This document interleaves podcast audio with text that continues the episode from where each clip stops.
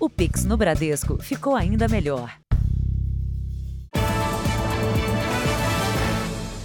Boa noite. Boa noite.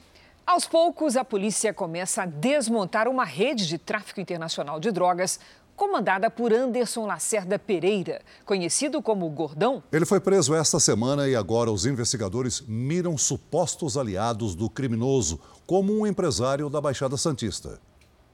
Com a prisão de um dos maiores traficantes do país, a polícia começa a desvendar como funciona a rede de tráfico internacional de drogas comandada por Anderson Gordão. Ele foi preso na última segunda-feira e é apontado como responsável por enviar toneladas de cocaína para fora do país, além de intermediar negócios entre o PCC e a máfia italiana. Segundo as investigações, uma das encomendas seria o envio de duas toneladas de cocaína para a Europa, escondidas numa carga de frango e que partiria no começo do ano aqui do Porto de Santos, o litoral paulista. Entre dezembro e fevereiro, Anderson Gordão teria ficado hospedado num flat aqui na cidade com um empresário que já foi condenado por tráfico internacional. O esquema não teria dado certo e parte da droga passou a ser distribuída em São Paulo. Outro integrante da quadrilha de Anderson Gordão é Jânio Nascimento Barroso, apontado como o braço direito dele e que está preso. Jânio teria distribuído a cocaína em ao menos quatro pontos da cidade de Mogi das Cruzes, na Grande São Paulo. Em um deles, o Jornal da Record flagrou a movimentação de traficantes na rua. Há dez meses, Jânio era monitorado pela polícia. Nesta imagem, ele coloca o lixo para fora de casa. No saco plástico, investigadores encontraram pistas que ajudaram a localizar Anderson Gordão. Nós temos filmagens, fotos, uma série de, de apreensões, são provas materiais, inclusive do lixo do Jânio, que nós chegamos a apreender, onde tinha embalagem de resto de cocaína. A polícia identificou os principais envolvidos nos negócios de Anderson Gordão o traficante André do Rep, foragido desde outubro de 2020, e Gilberto Aparecido dos Santos, o Fuminho, preso em abril de 2020. Anderson Gordão costumava usar clínicas médicas e odontológicas para lavar o dinheiro do tráfico. Com um patrimônio avaliado em 130 milhões de reais, evitava ter um endereço fixo. A polícia agora espera a autorização da Justiça para analisar o que tem no celular de Anderson Gordão. O Jornal da Record tentou contato com as defesas de Anderson Lacerda Pereira e de Jânio Nascimento Barroso, mas até agora não obteve resposta. Veja agora outros destaques do dia. Ministério da Agricultura encontra irregularidade em processo de fabricação de petiscos para cães. Atos em apoio ao governo reúnem multidões em Brasília, São Paulo e no Rio de Janeiro. Os compromissos de campanha dos candidatos à presidência no 7 de setembro. Depois de nove anos, Museu do Ipiranga reabre renovado.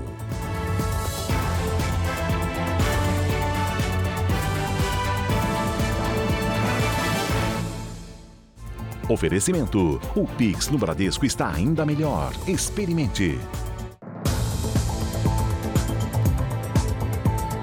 As manifestações de 7 de setembro começaram logo de manhã em Brasília. O presidente Bolsonaro e autoridades participaram de um desfile cívico-militar. Depois, um ato reuniu apoiadores do presidente. Segundo o Palácio do Planalto, a esplanada dos ministérios recebeu um milhão de pessoas. O Palácio da Alvorada foi o ponto de encontro do alto escalão do governo. Quase todos os ministros estiveram presentes para um café da manhã. O público chegou para assistir ao desfile pouco depois de 6 horas da manhã. Kênia trouxe a filha.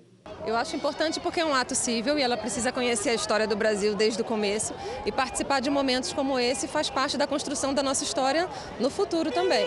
Não bastasse madrugar, muita gente também viajou de vários estados brasileiros. Nós viemos do Sul em 20 pessoas lá, a gente perdeu em torno de 20 horas para chegar até aqui, né? Então é bem puxado, bem puxado, mas é muito gratificante, vale muito a pena. O desfile começou pouco depois das nove da manhã e durou aproximadamente duas horas. Além do presidente Jair Bolsonaro, autoridades do Poder Executivo e o presidente de Portugal também estiveram presentes. Os presidentes da Câmara, do Senado e do Supremo não vieram. Bolsonaro quebrou o protocolo. Andou por aproximadamente 15 minutos perto da população. Somente depois foi ao palanque presidencial. Paraquedistas trouxeram a bandeira do Brasil e a Força Aérea Brasileira apresentou a Esquadrilha da Fumaça. Diferentemente do que aconteceu nos outros anos, desta vez o 7 de setembro conta com a participação do agronegócio. Pela primeira vez, os tratores passam aqui na esplanada dos ministérios. Ao final das apresentações, Bolsonaro seguiu a pé para um trio elétrico onde discursou para os apoiadores em frente ao Congresso Nacional. Hoje todos sabem quem é o Poder Executivo. Hoje todos sabem o que é a Câmara dos Deputados. Todos sabem o que é o Senado Federal. E também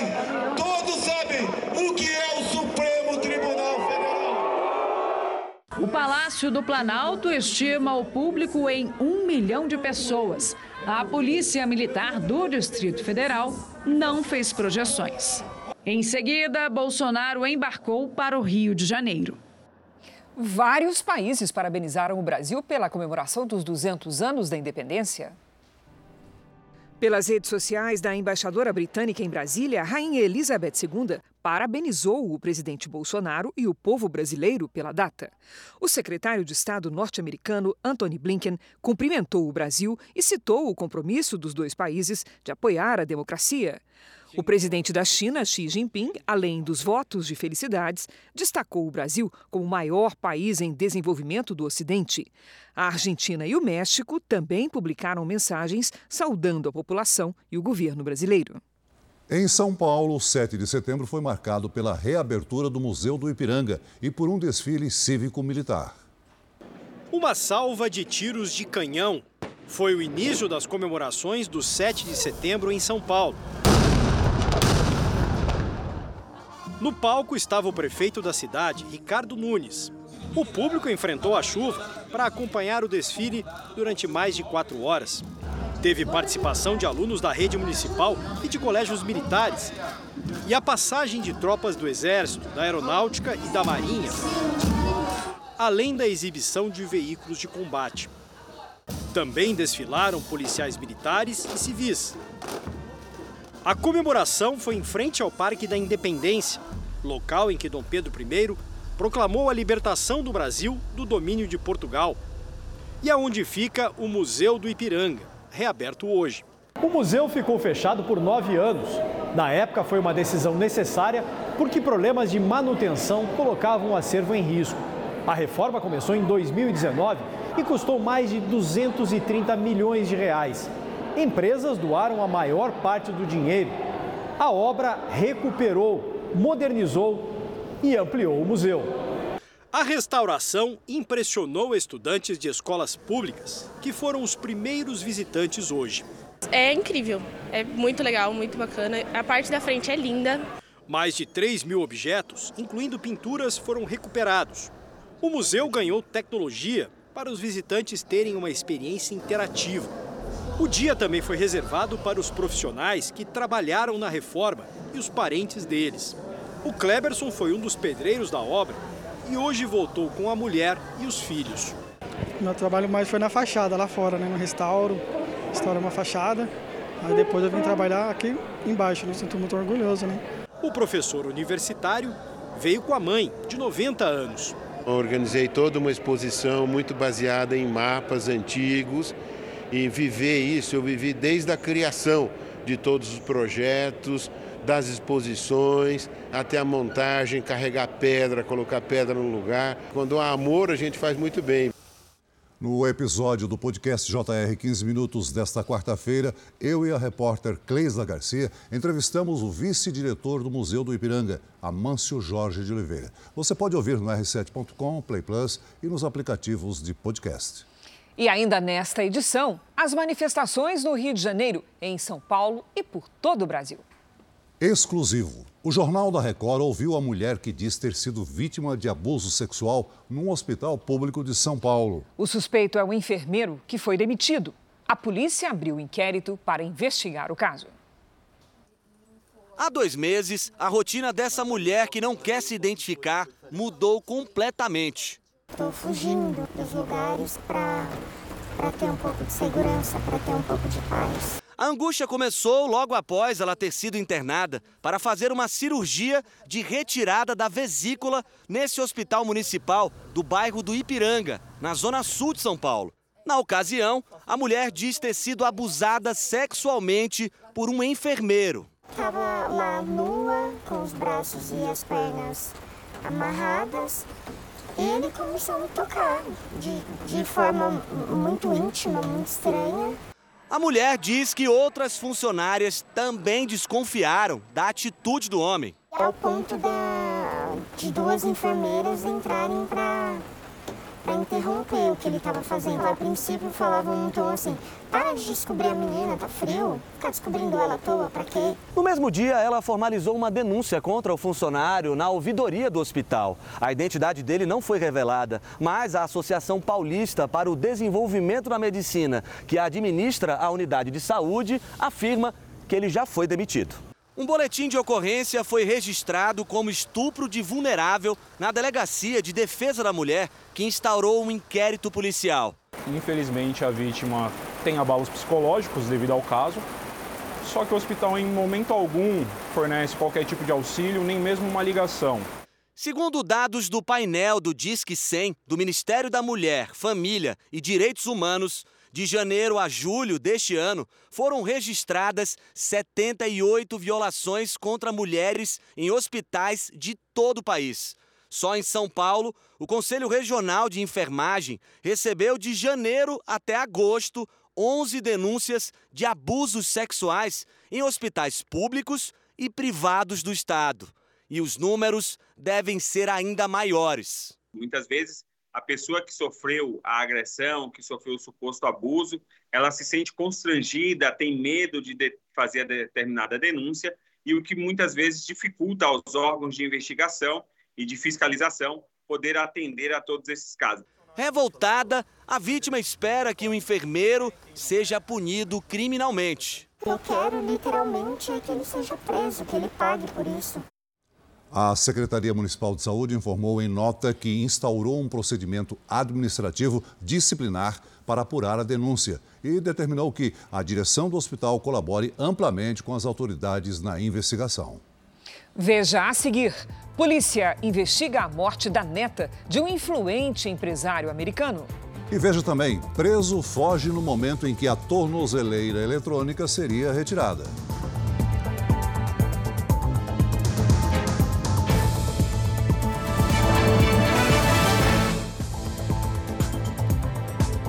Nos Estados Unidos, a polícia investiga a morte da neta de um empresário milionário. O corpo de Eliza Fletcher foi encontrado nos fundos de um apartamento duplex abandonado em Memphis, no estado do Tennessee. Ela foi vista pela última vez na sexta-feira passada, depois que saiu para correr por volta das 4 horas da manhã. Eliza era professora de jardim da infância e também neta do empresário Joseph Orgil III, já falecido. O avô montou uma empresa de equipamentos de informática que só no ano passado faturou mais de 16 bilhões de reais. Mas a família divulgou nota para dizer que a fortuna dele não chegava aos bilhões. A polícia foi comunicada do desaparecimento e dois dias depois prendeu um suspeito, Cleora Abston, de 38 anos. Ele negou o envolvimento no crime, mas algumas evidências ligam o rapaz à morte da herdeira. Segundo a polícia, imagens das câmeras de segurança mostram que Eliza foi abordada e colocada à força em um carro preto. O mesmo veículo estava estacionado do lado de fora, onde Abston foi preso. Segundo os investigadores, dados do celular do suspeito confirmaram que ele estava no mesmo local onde Eliza foi abordada e no mesmo horário. Além disso, o DNA dele foi detectado em sandálias deixadas perto do local do sequestro. Cliora Ebstan já tem ficha criminal. Ele saiu da prisão há dois anos, depois de passar duas décadas na cadeia por sequestro. No carro dele havia marcas de sangue. Além de sequestro, Ebstan também será acusado por homicídio. A morte de Eliza chocou a cidade de Memphis. Ela tinha 34 anos e era mãe de dois filhos. O artista plástico e especialista em museus, Emanuel Araújo, morreu aos 81 anos em São Paulo. Emanuel Araújo era fundador e curador do Museu Afro Brasil, que preserva mais de 8 mil obras da cultura africana e afro-brasileira. Segundo o museu, ele foi encontrado morto em casa por volta das 10 horas de hoje. Araújo era baiano de Santo Amaro da Purificação. Na década de 60, fez escola de belas artes na Bahia, onde estudou gravura ganhou prêmios nacionais e internacionais e expôs seus trabalhos por vários países. Ele também dirigiu, entre 1992 e 2002, a Pinacoteca do Estado de São Paulo. O governo de São Paulo decretou luto oficial de três dias no estado.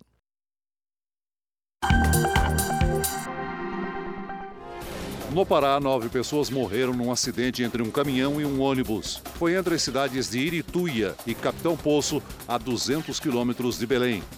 Ainda não se sabe o que causou o acidente. Os feridos foram levados para hospitais da região. Um homem de 30 anos morreu e uma policial militar foi baleada em Samambaia, no Distrito Federal. A PM tinha sido chamada para atender uma ocorrência de violência doméstica. Segundo testemunhas, o suspeito tomou a arma da policial e atirou. Ela foi atingida no braço. Outros PMs reagiram e balearam o suspeito que não resistiu. Em Campo Grande, um homem de 29 anos fugiu de uma unidade prisional durante a checagem da tornozeleira eletrônica. O homem quebra uma porta e ainda aponta uma arma para os policiais penais. Edgar foi preso em 2011 após matar a esposa ele ainda está desaparecido. Veja ainda hoje, Ministério da Agricultura encontra irregularidades na fabricação de petisco para cães. E também, disputa entre facções rivais deixa sete mortos só esta semana em Porto Alegre.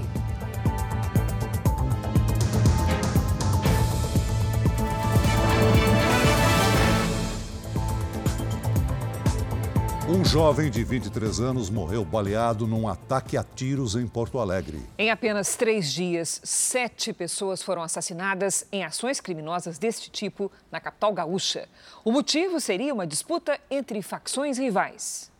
Uma câmera de segurança flagrou a correria. Na gravação, é possível ouvir o barulho dos disparos. No tiroteio, Marcos Vinícius Ferreira, de 23 anos, foi atingido e morreu. Ele era entregador e estava trabalhando no momento do confronto. Outras quatro pessoas ficaram feridas. Segundo testemunhas, homens armados em um veículo atiraram contra um grupo que estava na calçada. Moradores do bairro que fica na zona leste de Porto Alegre entraram em pânico. Os feridos foram atendidos nesta unidade de saúde e depois liberados. De acordo com a Polícia Civil, o crime tem relação com um conflito entre facções criminosas que disputam território em regiões comandadas pelo tráfico de drogas. Em três dias, ao menos sete pessoas morreram e outras 28 ficaram feridas. A polícia acredita que o conflito tenha começado há duas semanas. Tudo relacionado uh, há uma dívida que havia sido contraída por um desses grupos, por um desses grupos criminosos uh, com relação a outro grupo criminoso. E isso, essa dívida não foi paga e, em virtude disso, começaram então esses embates e esses atentados. No início da semana, um tiroteio na mesma região deixou três mortos e 23 feridos. Em retaliação, na mesma noite, uma granada foi jogada em frente a um condomínio conhecido por ser dominado por uma facção criminosa que pode ter envolvimento com os ataques. A baixa umidade do ar preocupa as autoridades no centro-oeste, no interior do Nordeste e de Minas Gerais. Os índices estão perto dos 15%. A Organização Mundial de Saúde recomenda 60%. Como é que vai ficar o tempo nessa quinta-feira? Vamos saber com a Lidiane Sayuri. Olá, Lid, boa noite. Boa noite, Cris, Celso, boa noite a todos. Nesta quinta, o tempo firme ganha força e avança para o sul e para o sudeste do Brasil. O dia começa com nebulosidade que logo dissipa e dá lugar ao sol. As temperaturas sobem bastante em boa parte do país e a umidade do ar fica baixa. Na costa do Nordeste, os ventos do mar favorecem as pancadas de chuva a qualquer hora. No norte, com exceção do Tocantins, de Rondônia e do Acre, a chuva é rápida e pode ser forte. Em Curitiba, máxima de 25 graus. No Rio de Janeiro, faz 32. Em Cuiabá, 38. Em João Pessoa, 28 e até 35 em Rio Branco. Em São Paulo, nada de chuva até sábado. Nesta quinta, máxima de 30 graus. A sexta será ainda mais quente, com 33. Agora, tempo delivery. O Euclides é de Teresina, Piauí. Vamos lá, Celso. Oi, Euclides. Atenção com o tempo seco em Teresina. Abuse da hidratação e do protetor solar. Nem pensar em atividades ao ar livre, tá? Nesta quinta faz até 37 graus. Na sexta, 36 e no sábado, 37 de novo. Vamos atender a Silmara, que é de Uberlândia, Minas Gerais. Silmara, seguinte, Uberlândia está na região que enfrenta a pior estiagem no Brasil e não há previsão de chuva para mudar essa situação nos próximos dias. Nesta quinta faz até 32 graus. Sexta e sábado ainda mais quentes, com 34. E se você quer saber também como vai ser a previsão do tempo aí na sua região, mande uma mensagem para a gente. A hashtag é você no JR nas redes sociais. Cris, Celso. Obrigada, Lidy. Até amanhã, Lidy. Veja a seguir: tripulantes são resgatados de barco que pegou fogo na Colômbia. E ainda hoje, as comemorações do 7 de setembro nas principais cidades brasileiras.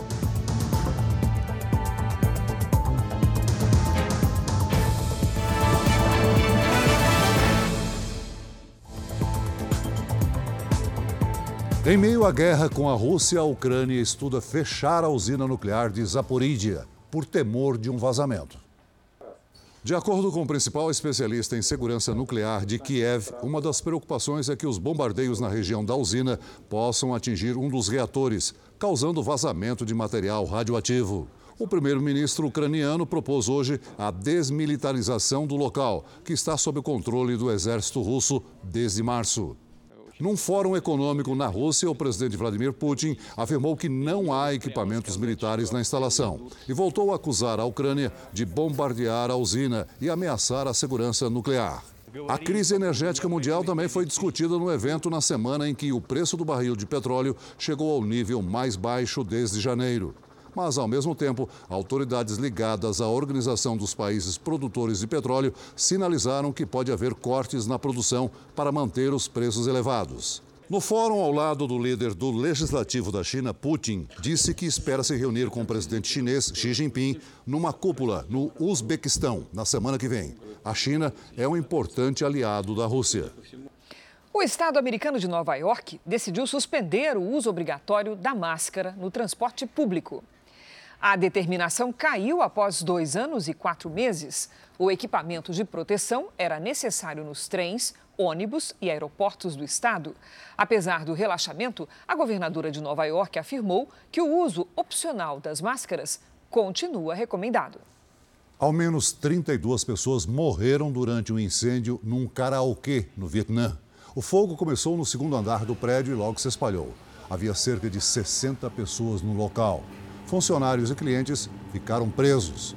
As causas do incêndio são investigadas. Segundo testemunhas, quatro pessoas pularam pelas janelas e ficaram feridas. A Guarda Costeira da Colômbia resgatou 29 pessoas de um barco em chamas.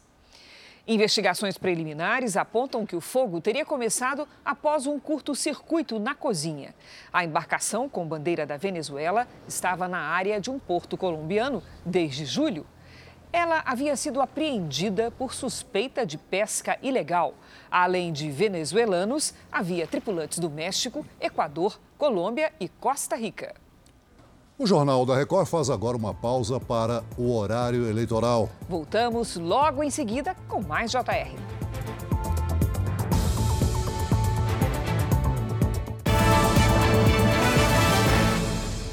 O Jornal da Record está de volta. A polícia investiga quem ajudou a modelo e influenciadora digital Cássia Viale a fugir depois de atropelar e matar um motociclista em Curitiba. Os investigadores tentam identificar quem ajudou Cássia Viale, de 29 anos, a fugir do local do acidente que provocou a morte do motoboy Jackson Medeiros, de 36.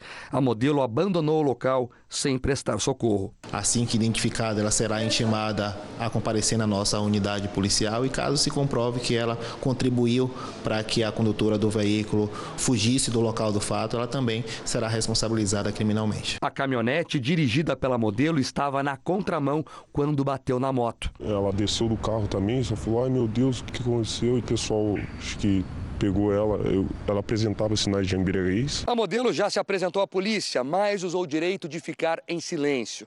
Ela tinha acabado de sair de um bar e pode responder por homicídio. A comanda, em nome da influenciadora, registra a compra de três caipirinhas de vinho. A defesa não comentou se ela consumiu bebidas alcoólicas. É, inicialmente, o inquérito policial foi instaurado por homicídio qualificado pela embriaguez e também por omissão de socorro e o afastasse do local do acidente. A influenciadora tem mais de 40 mil seguidores. Infelizmente, eu me envolvi nesse acidente horrível. Eu quero dizer para vocês que eu errei e que eu aceito todas as consequências. O pai da vítima também fez um desabafo nas redes sociais. Você tirou a vida do meu filho. Com 36 anos, Jackson Roger Medeiros deixou um menino de 7 anos e esposa. No Rio de Janeiro, um policial militar é investigado pela morte de um mecânico. Segundo testemunhas, o PM atirou pelas costas do homem após uma revista. O agente alega que se defendeu de uma tentativa de assalto. No dia seguinte à morte do mecânico, o bairro amanheceu cercado de viaturas e policiais. O reforço na segurança foi para evitar um novo protesto. Revoltados com o crime, os moradores fecharam a pista e incendiaram um ônibus. O mecânico Ronan Pinheiro, de 30 anos, conhecido como Lohan, morreu depois de ficar dois dias internado. Ele foi baleado com dois tiros disparados por um policial militar na saída de uma festa, em Nova Iguaçu, na Baixada Fluminense. Segundo testemunhas, a vítima não estava na festa, mas teria parado de moto em frente para comprar batata frita. O policial, que estava de folga, teria abordado o rapaz para saber se ele não estaria armado. Ao constatar que Lohan não portava armas, o liberou. Mas assim que o rapaz acelerou, o policial teria atirado pelas costas dele. O policial militar foi ouvido e segue em liberdade. Segundo a PM, ele tentou se defender de uma tentativa de assalto. O caso está sendo investigado. O jovem não tinha passagem pela polícia. Era casado e tinha uma filha de seis anos. A gente só quer justiça. A gente quer justiça porque a gente está cansado de escutar e ver e achar que isso nunca vai acontecer com a gente. Voltamos a falar das comemorações do bicentenário da independência. Em São Paulo, a população se concentrou na Avenida Paulista, cartão postal da cidade. Olha aí a Avenida Paulista, antes das nove da manhã. Reforço na segurança, frio e chuva. Mas a motivação estava na ponta da língua. Devemos ter amor à pátria, respeito pela pátria. É isso que me traz aqui. De capa, guarda-chuva e bandeira na mão, não parava de chegar gente, inclusive que vinha de longe, do interior de São Paulo. Saímos de lá meia-noite para chegar aqui cedo e participar do evento patriótico. Durante toda a manifestação, a Paulista ficou fechada. As maiores concentrações aconteceram em frente à Federação das Indústrias do Estado, a Fiesp, e em frente ao Museu de Arte de São Paulo, o MASP. As horas foram passando e mais pessoas vieram para cá. Daí a chuva parou. E no começo da tarde, a Paulista ficou assim, toda de verde e amarelo, para comemorar os 200 anos da independência do Brasil. O evento, descrito pelos organizadores como cívico e não político, reuniu apoiadores do presidente Jair Bolsonaro. Sete caminhões de som ocuparam a Paulista de ponta a ponta. Além de homenagens ao bicentenário da independência do Brasil, os discursos também elogiaram o Exército e a Polícia Militar. Nos cartazes, pedidos de liberdade de expressão, transparência nas eleições e também críticas à esquerda e ao Supremo Tribunal Federal. O número oficial de participantes não foi divulgado. E no Rio de Janeiro, a comemoração pelo 7 de setembro foi diferente. Não aconteceu no centro, como é de costume. A reportagem é de Paloma Poeta. O desfile aconteceu na orla de uma das praias mais famosas do mundo, Copacabana, na Zona Sul. É muito bonito, eu estava ansioso desde ontem para essa comemoração. Acredito que vai muito além de um 7 de setembro. É a luta pela democracia e pelo direito do povo.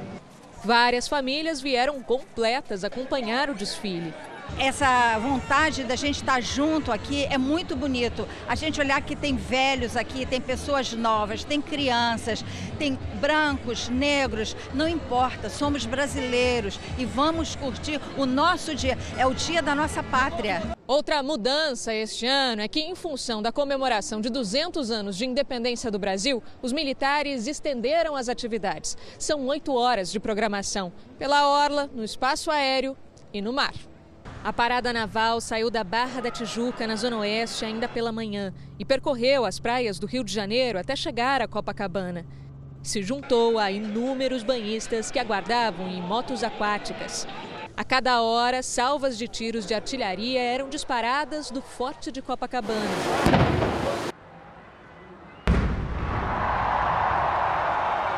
Uma bandeira brasileira gigante sobrevoou a praia e o público, pendurada no helicóptero.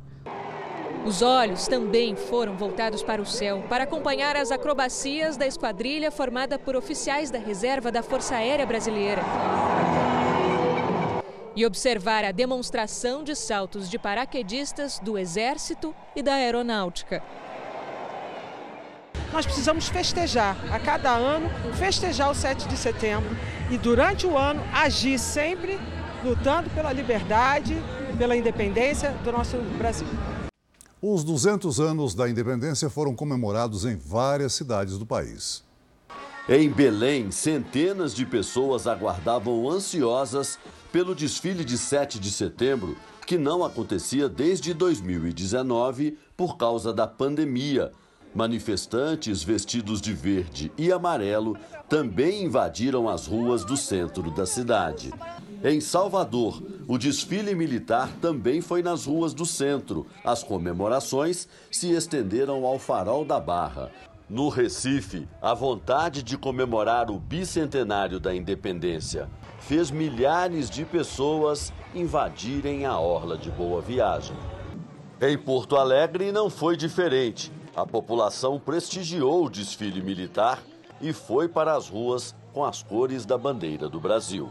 Aqui em Belo Horizonte, as manifestações foram na Praça da Liberdade, um dos cartões postais da capital mineira. A concentração começou às 10 horas da manhã e reuniu idosos, crianças, famílias inteiras vestidas de verde e amarelo. Também na região central da cidade, houve desfile de tropas militares para celebrar o Dia da Independência. A polícia militar usou drones para monitorar as manifestações. Fazem esse patrulhamento no local, trazendo para nós a informação em tempo real. Vamos ver o que fizeram os candidatos à presidência nesse 7 de setembro. O presidente Jair Bolsonaro, candidato à reeleição pelo Partido Liberal, chegou ao Rio de Janeiro no início da tarde. Bolsonaro fez um passeio de moto e no caminho foi saudado por apoiadores. O principal compromisso do dia foi em Copacabana. De acordo com os organizadores, mais de um milhão de pessoas participaram. No trio elétrico, Bolsonaro discursou por 16 minutos. Aconselhado pela equipe de campanha, o presidente evitou críticas mais contundentes ao Supremo Tribunal Federal nesse 7 de setembro. Jair Bolsonaro, que ainda vai visitar todas as regiões do país nessas três semanas antes das eleições, quer fazer uma comparação do governo dele com as administrações do Partido dos Trabalhadores. O povo entende o que nós fizemos pelas vidas, o que nós fizemos pela economia e o que o outro lado apresenta. É só fazer comparações entre o que eles fizeram e o que nós fizemos. O dia da candidata do MDB, Simone Tebet, começou com uma visita à Fazenda da Barra em Jaguariúna, no interior de São Paulo. No local, a presidenciável participou das comemorações do Dia da Independência e discursou. Em seguida, a candidata visitou um centro de educação ambiental mantido pela Prefeitura de Jaguariúna.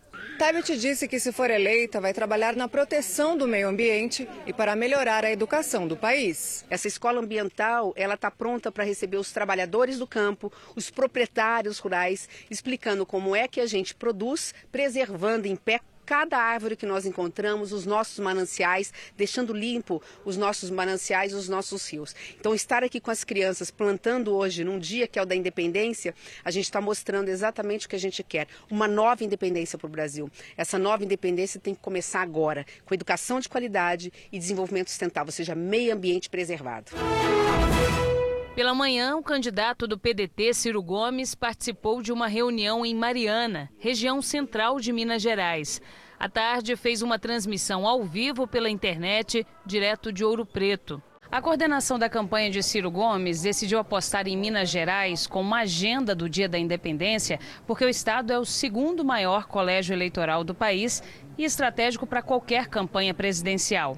Desde a redemocratização, nenhum presidente chegou ao Planalto sem ter vencido aqui. E achei que estar em Minas Gerais era estar na fundação do Brasil.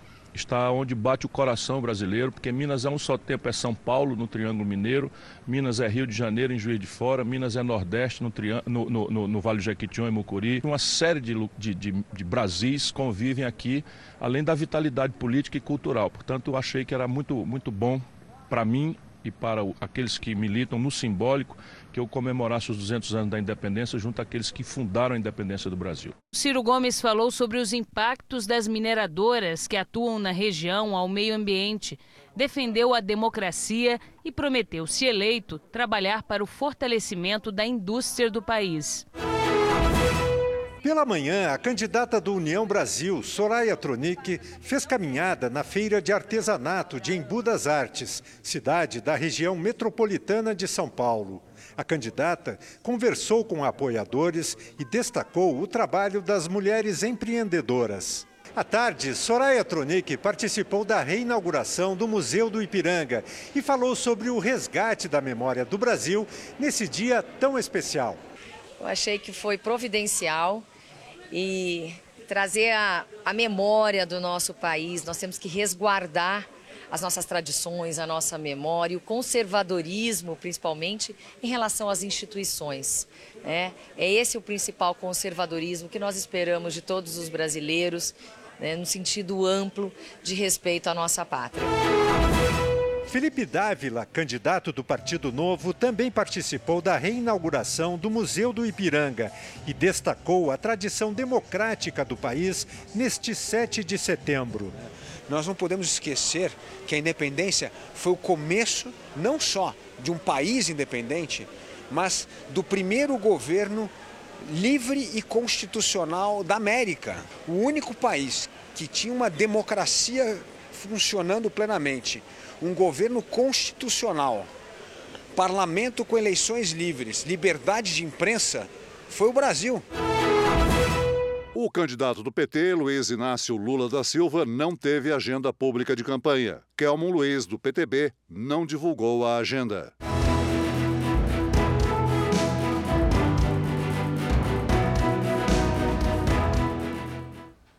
A polícia do Paraguai investiga o assassinato de um jornalista em Pedro Juan Cabalheiro, na fronteira com o Brasil. É o segundo atentado contra um profissional de imprensa na cidade desde 2020.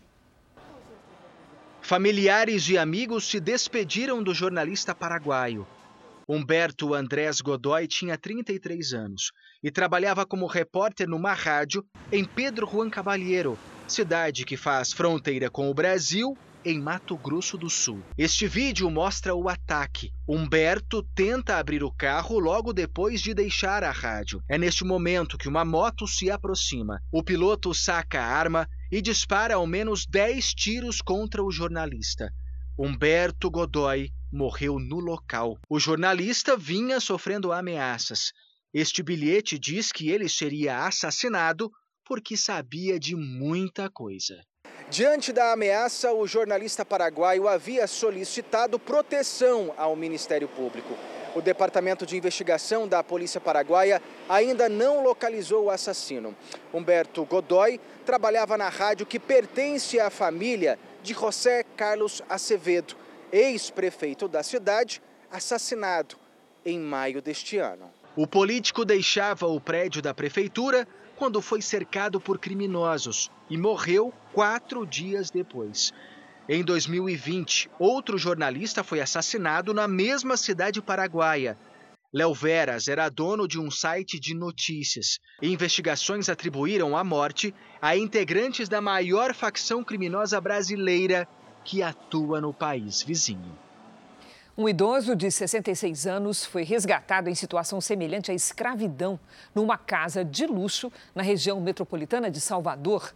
Ele trabalhava como caseiro, mas não recebia salário. O senhor de 66 anos não teve a identidade revelada. Ele vivia num pequeno quarto nos fundos desta casa de luxo em Lauro de Freitas, região metropolitana de Salvador. De acordo com o Ministério do Trabalho, o homem fazia serviços de limpeza e jardinagem há quatro anos sem receber pagamento. A vítima foi levada para um hospital e encaminhada para um lar de idosos em Salvador. Ele disse ter sofrido agressões físicas e verbais dos empregadores. Exames constataram que ele tem pressão alta e infecção urinária. O idoso nunca tomou vacina. Segundo o Ministério Público do Trabalho, 18 trabalhadores foram resgatados em condições semelhantes à escravidão este ano na Bahia. O Ministério do Trabalho notificou os empregadores para que apresentem documentos da relação de trabalho com o idoso. Um procurador do trabalho provavelmente também vai tentar um acordo com ele para pagamento de verbas indenizatórias, como, por exemplo, o dano moral individual. Tentamos falar com os proprietários da casa, mas ninguém quis gravar a entrevista. Queria falar com você, por favor. Não quer falar nada? O Ministério da Agricultura encontrou irregularidades em dois lotes de petiscos caninos fabricados pela empresa Bassar. O Jornal da Record ouviu especialistas para alertar os donos de cães sobre os sintomas de intoxicação. As irregularidades foram identificadas pelo Ministério da Agricultura em dois lotes da substância propilenoglicol, produzida por esta empresa com fábricas em Minas Gerais e São Paulo. Exames preliminares apontaram que a substância comprada pela Bassar estaria contaminada pelo etilenoglicol, impróprio para o consumo humano e animal. Este veterinário explica que o etileno glicol, que pode ter provocado a intoxicação e morte de cães, é usado no processo de refrigeração na linha de produção. Entre os sintomas que podem indicar intoxicação pelo petisco estão náusea, vômito, salivação e convulsão. Outro sintoma recorrente é se o animal fica muito tempo deitado e sem apetite. Segundo o especialista, esses sinais podem aparecer até 30 minutos após o consumo. A ingestão da substância por cães de pequeno porte pode fazer os rins pararem de funcionar. O etileno glicol já não é permitido em legislação para ser utilizado em né, em alimento. Uma dose é, letal para cães está na faixa de 6 ml por quilo de ingestão. Né? E gatos 1,5 ml por quilo de ingestão. O Ministério da Agricultura determinou o recolhimento dos dois lotes contaminados e recomenda que os donos suspendam imediatamente o uso. Mais de 50 casos já foram notificados em todo o país. São Paulo concentra a maior parte, seguido por Minas Gerais, Rio Grande do Sul, Santa Catarina, Sergipe, Espírito Santo, Paraná, Mato Grosso do Sul, Goiás e Distrito Federal. Os petiscos são vendidos com os nomes de Snack Cuidado Oral, embalado pela Rede Pets, mas fabricado pela Bassar, Everyday e Dental Care. A Rede Pets informa que retirou voluntariamente os produtos das lojas assim que tomou conhecimento das primeiras suspeitas de intoxicação. Além da Rede Pets, a Bassar também fornece petiscos para outras marcas é possível identificar o nome do fabricante nas embalagens. Em nota, a Bassar Pet Food declarou que é a maior interessada no esclarecimento dos fatos. A produção das fábricas na empresa está parada. O Jornal da Record termina aqui. A edição de hoje na íntegra e também a nossa versão em podcast estão no Play Plus e em todas as nossas plataformas digitais. E à meia-noite e meia tem mais Jornal da Record. Fique agora com as emoções da série Reis. E logo em seguida você assiste a Amor Sem Igual. Ótima noite para você. Boa noite.